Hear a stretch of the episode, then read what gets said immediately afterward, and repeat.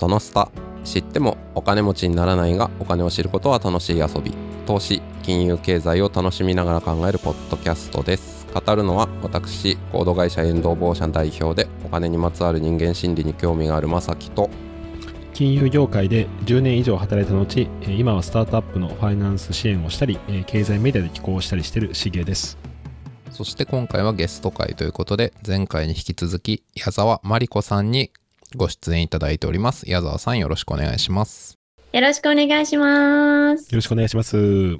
それではですね、後半は、えー、矢沢さんに、えー、キャリアに、キャリアにおけるプライベートと仕事というようなテーマでお伺いしていきたいなと思っております。で、まあ、あの、前半で今やってらっしゃるキャピタリストのお仕事とか、まあ、どういうふうに、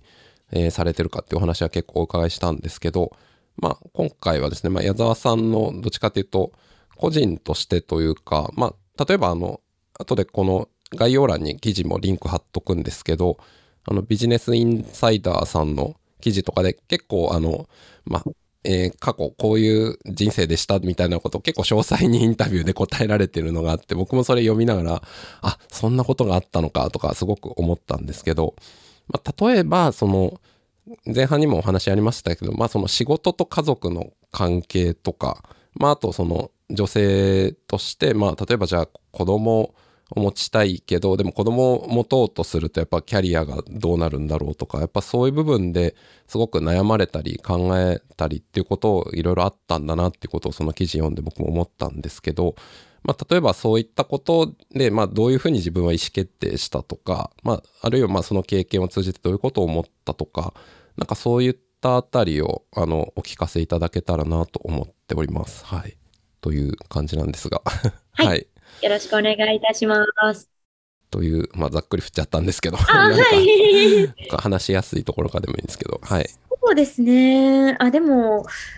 えっ、ー、と、そうですね。プライベートと仕事の両立というところで、私が何を今考えてるかっていうと、うん、やっぱり自分で、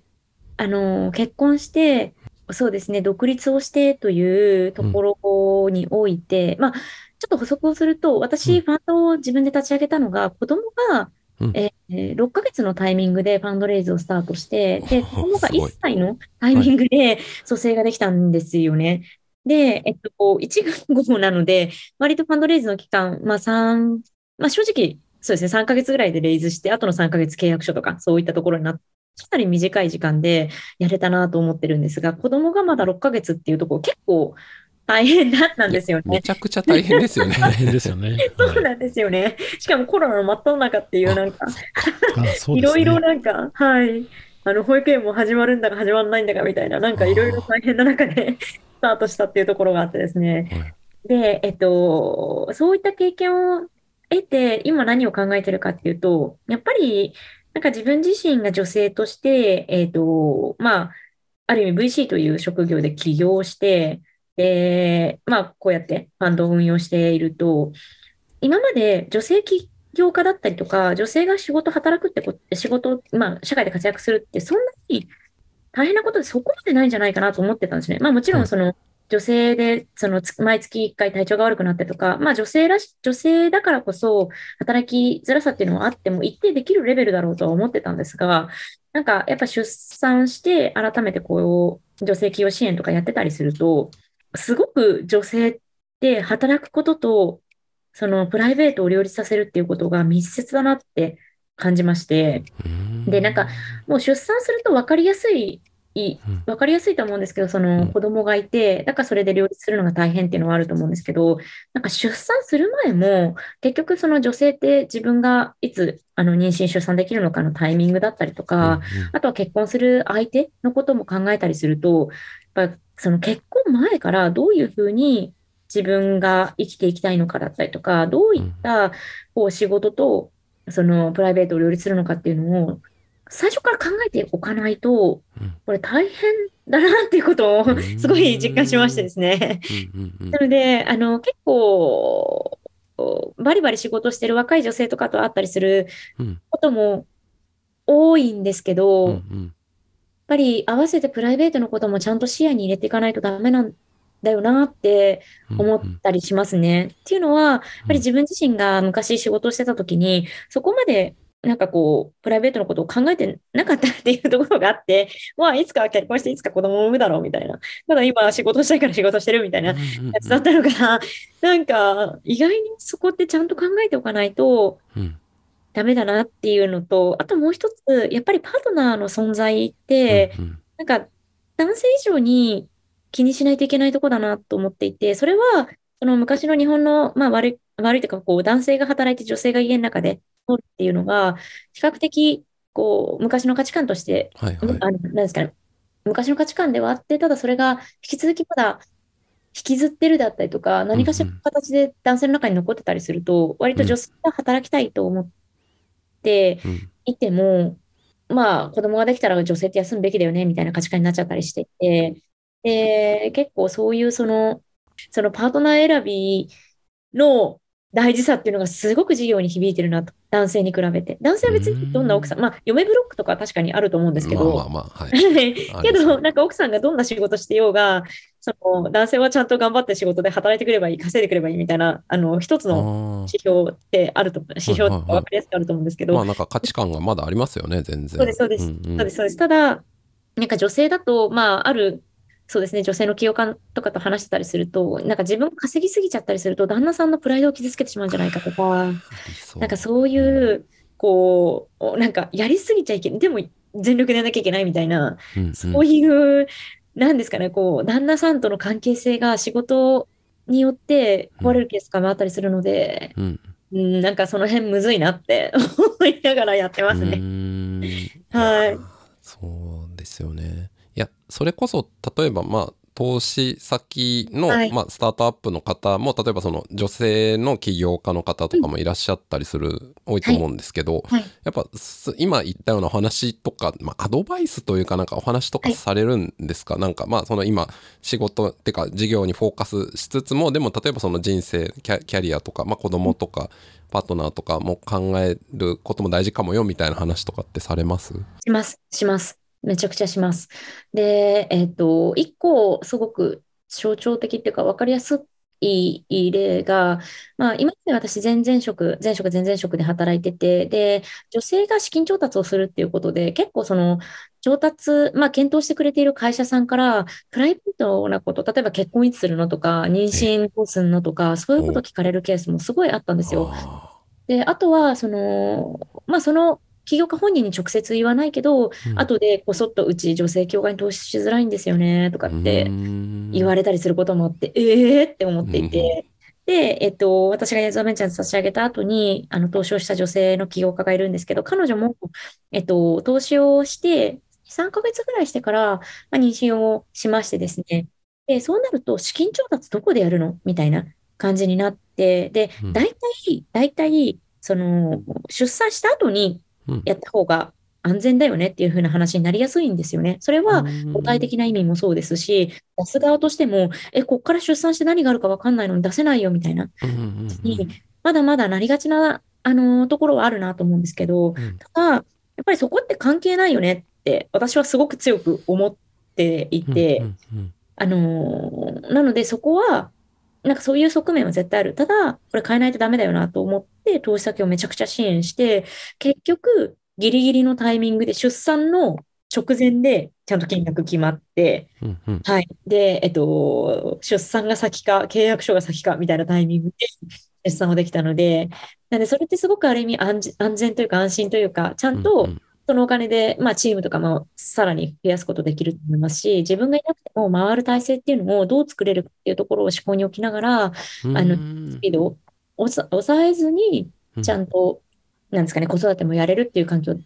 環境というか、そういったことができたので、それはすごく良かったかなと思いますね。はい。あ、すごいお話だなと思ってて、あの、ま、これはちょっと僕の偏見も入ってるかもしれないんですけど、やっぱそのスタートアップ界隈とかって割とまあ、その、男性的というか、はい、もうなんかパワーイズ正義だったりとか、はい、なんか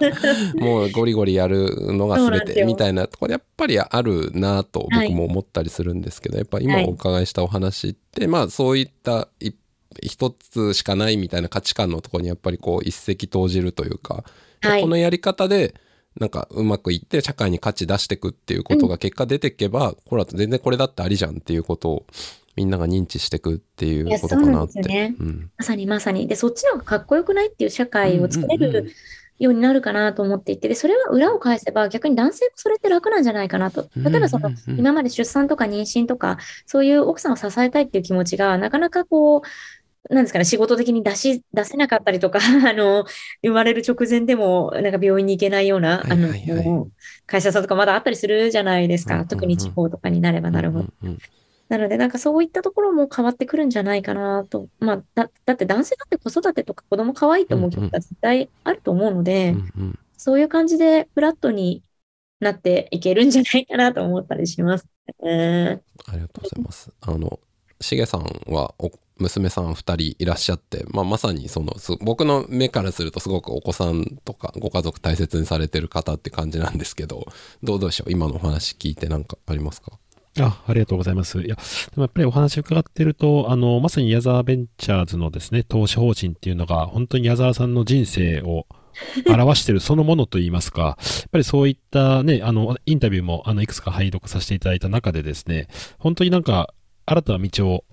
なんか、切り開いていくといいますか、例えば、まあ、VC であったりって言っても、ー、はい。あんまロールモデルが、まあ、実際だから国内じゃほぼいないっていう状態だと思ってまして、はい。はい。で、今の意思決定だとしても、やっぱりなかなか、まあ多くの場合、その出産直前でっていうところで、じゃあ、あの、投資タイミングずらそうかっていう発想に、おそらく一般的にはなりがちなのかなと。でもそのあたりも矢沢さんが本当に、あのね、なんかそういう常識がとらわれずに、本当にご自身が、あの、素晴らしいと思ったところに、相手にとって必要なタイミングでご出資するっていう、あの、はい意思決定が、あの、本当に矢沢さんの人生そのものを矢沢ベンチャーズが 表してるなと思いますし、やっぱりそういう、特にあの、女性起業家の課題みたいなところに対して、あの、矢沢さんの取り組みっていうのが非常にあの、支えになってるんじゃないかなっていうふうになんか伺ってて思いましたね。はい。いや、ありがたいです。やっぱりまだまだ私の中でも、これどうすりゃいいのかなとか、特に子供の成長って、こう、なんですかね。まあ、5、6歳とかになってくるとまた違うのかもしれないんですけど、うちとかまだちっちゃくて、なんか0歳の時と3歳の時とで全然、なんかこう、なんですかね、違うなと思ったりするので、例えば0歳の時だと抱えながら、こう、ミーティングってできたんですけど、うんはい今はめっちゃ邪魔してくる。まあ、今3歳になって、そうですよね超。邪魔してくるんですよね。そうそうそう。なので、いろいろやり方を変えないといけないなと思うので、なんかそれすごいスタートアップっぽいな、みたいな。スタートアップっぽいなんていうか、あの、家庭が一番のスタートアップなんじゃないかって個人的には思ってたんですけど、でもそうな、そういうのがなんかいろんな方に知ってもらえると、あこういう生き方もあるのかなって思ってもらえるといいな、とか思ったりはしますね。ロールモデルとかには全然あれですけど、満たないですけど。ういや、んでも、やっぱりね、その、出産、結婚っていう、まあ、結婚、出産っていうところが、まあ、特に女性の、あの、キャリアとかプライベートとも非常に、あの、影響力があるっていう中で、多分どうしていいかわからないっていう人が、まあ、結構多いとは思うんですけども、はい。あの、矢沢さんがね、そういうまさに、あの、うん道しるべといいますか、自らそういうのを開拓されてるんで、まあ、企業家としても非常になんかアドバイスとしても参考になると思いますし、まあ、あの、私で言うと、あの、もともと私も妻も同じ銀行で働いてたんですけど、そうですそうですね。ね。私が銀行を辞めてですね。はい。で、その後、あの、私の働き方見て妻も辞めたいって言い出してですね。まあ、辞め、辞めてですね。で、あの、まあ、プロトスターっていう、あの、スタートアップの支援の会社で働いたりとかもしてはいるえ、んですよクリスマさん、はい。あ、そうです、そうです。栗島さんのところのプロトスターで、はい。ですか？だったりして、あの、やっぱり妻もすごく、なんていうかうん、自由に働きたいっていうのがああるし、まあ、私よりもはい、とてもクリエイティブである人間なんで、うん。まあ、その辺ぜひ応援したいとは思ってはいる中でですね、まあ、子育てもどう分担するかっていうのを話して、うん。まあ、結果でもやっぱり見てると妻が銀行時代よりも私から見たら明らかに生き生き楽しそうに働いてるっていうのは、私としても非常に嬉しいですし、あの、まあ、分担できるとか当然分担してってっていうところで、なんかそういう、あのね、あの、関係性みたいなのが今後もっと増えていくんじゃないかなっていう、特にスタートアップは、あの、働く環境としては、まあ、いろいろあったりはするんですけど、柔軟さで言えばかなり高い方ではあるのかなとは思ったりはしうんて、はい。それがやっぱすごくメリットかなと思いますね。そうですよね。はいでも、それは奥さんは、しげさんが旦那さんだから成り立ってるというか、あの、楽しく働けると思いますよはね。い。うん、そこはすごい大事というか、はい、男性にかかってるところなのかなっていう気がしますね。女性ができるのは。はい。私もその子育てで言うとですね、やっぱり、あの、まあ、女の子二人なんですけども、うんなんかやっぱ母親しか担え担えない役割が結構あったのを痛感したんですよね。うんまあ、授乳とかは、まあ、はい無理ですから、男性は。うんでも一方で料理とかって別に男性が全然できる話なので、あの結婚して子供生まれて一番変わったのは私は料理をかなりするようになったと変わりましたね。はい。素晴らしい。はい。やれるとこをね、ちゃんと分担するっていうのはすごい。そうなんですよね。で、あの、やってみたら結構、あの、僕うん凝り性なんで、あの、はい料理面白いなと思って、いい方向に 最後は行ったっていう新しい感じはありますけど、そうそうなんですよね。はい。うん素晴らしい。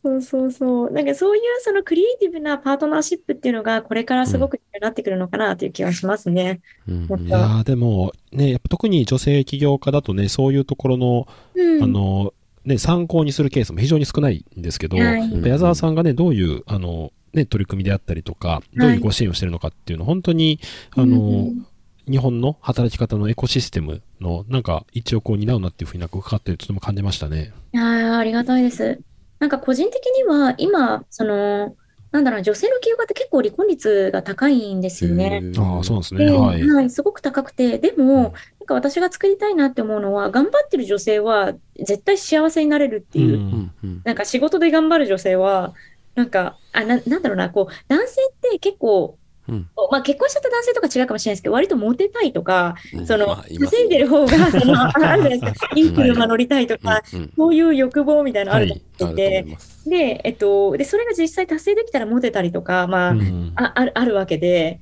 そう、ただ一方で、女性って多分そういうモチベーションってあんまりないんですよね。あ、まあうん一定モテたいとは思うんですけど、ただ働きすぎるとモテるかっていうと、その、なんでしょうね、結婚相談所でも、なんかハイクラスの人たちってすごい、そうですね。ねいなくなりますけど、女性はいですごいめっちゃ稼いでる人たちってそんなに売れないみたいな。うんただ、そういう人たちもしっかり、あ、そういう人たちがむしろ、なんか、モテるっていうと、ちょっと、もしかしたら、そこにモチベーションない人はあれなのかもしれないですけど、一方で、いい家庭を作れるとか、なるほどですね。そう、あの、幸せになる、なんか大好きな旦那さんと、すごくいい合理的なパートナーシップを結べるみたいな世界観ができれば、女性ももっと頑張って仕事しようとか、稼ぐこととか、あの、要は価値を出すことっていう社会に対してっていうのが、なんかすごくポジティブなものに捉えられるようになってくるんじゃないのかなと思って、